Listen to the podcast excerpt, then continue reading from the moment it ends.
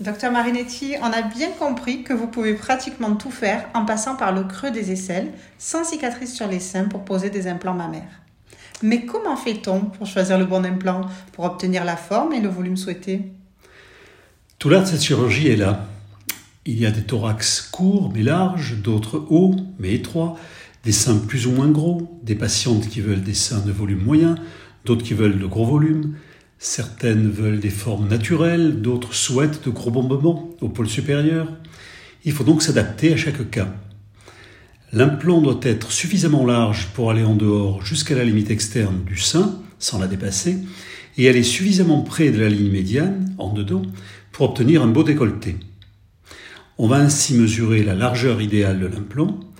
Ensuite, on va mesurer sa hauteur idéale.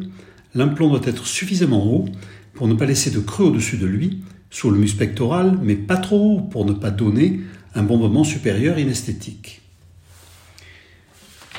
Ensuite, il faut demander à la patiente quelle profondeur de bonnet finale elle souhaite obtenir.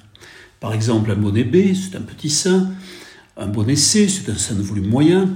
Un bonnet D, un bonnet E, là, on arrive déjà dans des gros seins. Il faut alors évaluer, à partir du bonnet actuel de la patiente, l'épaisseur de l'implant à ajouter pour obtenir le volume souhaité. Cette épaisseur, c'est ce que l'on appelle la projection de l'implant. Pour cela, on peut s'aider d'une simulation manuelle, torse nu, de profil, dans le miroir, en pinçant transversalement le sein pour augmenter sa projection. Mais le mieux est toutefois bien sûr de pratiquer une simulation par ordinateur en trois dimensions après avoir scanné le thorax de la patiente. On peut faire varier sur l'écran et sur toutes les incidences le volume et la forme des seins et retenir celle que notre patiente souhaite.